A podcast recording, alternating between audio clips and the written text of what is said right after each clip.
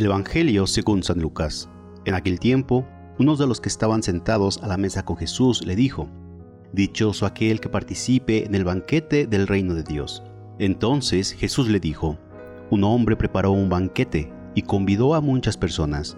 Cuando llegó la hora del banquete, mandó un criado suyo avisarles a los invitados que vinieran, porque ya todo estaba listo.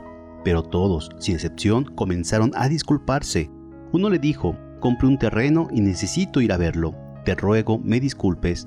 Otro le dijo, compré cinco yuntas de bueyes y voy a prepararlas. Te ruego que me disculpes. Y otro más le dijo, acabo de casarme y por eso no puedo ir.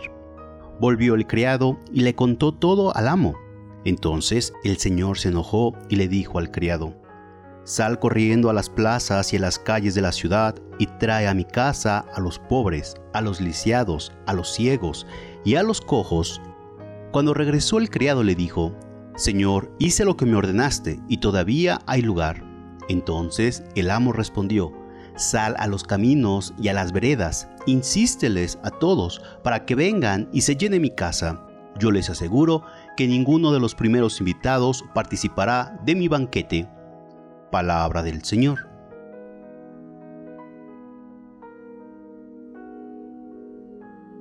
Sigue el contexto de una comida.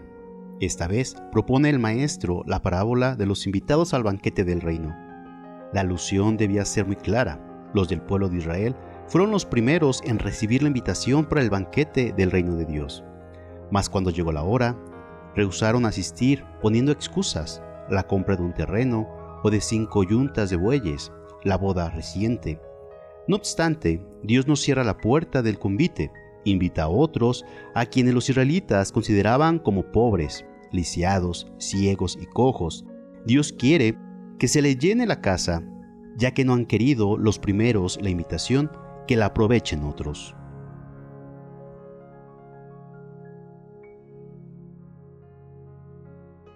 Son solo los israelitas, los ingratos, los que no saben aprovechar la invitación y se autoexcluyen del banquete. Si nos invitaran a hacer penitencia o a un trabajo enorme, se podría entender la negativa, pero nos invitan a un banquete, a la felicidad, a la alegría, a la salvación. La palabra de Dios que escuchamos, su perdón, su gracia, la fe que nos ha dado, la comunidad eclesial a la que pertenecemos, los sacramentos, la Eucaristía, el ejemplo de tantos santos y santas, el ejemplo también de tantas personas que nos invitan con su fidelidad.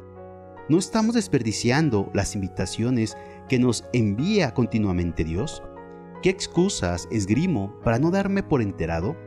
¿Hago como los niños que no aceptaron ni la música alegre ni la triste? ¿O como los que no acogieron al Bautista por austero ni a Jesús por demasiado humano? Cuando llegue la hora del banquete, irán delante de nosotros Saqueo y la Magdalena, y el ladrón arrepentido y la adúltera. Ellos no eran oficialmente tan buenos como nosotros, pero aceptaron agradecidos y gozosos la invitación de Jesús. Y que la bendición de Dios Todopoderoso, Padre, Hijo y Espíritu Santo, descienda sobre ti, tu familia y te acompañe para siempre. Amén.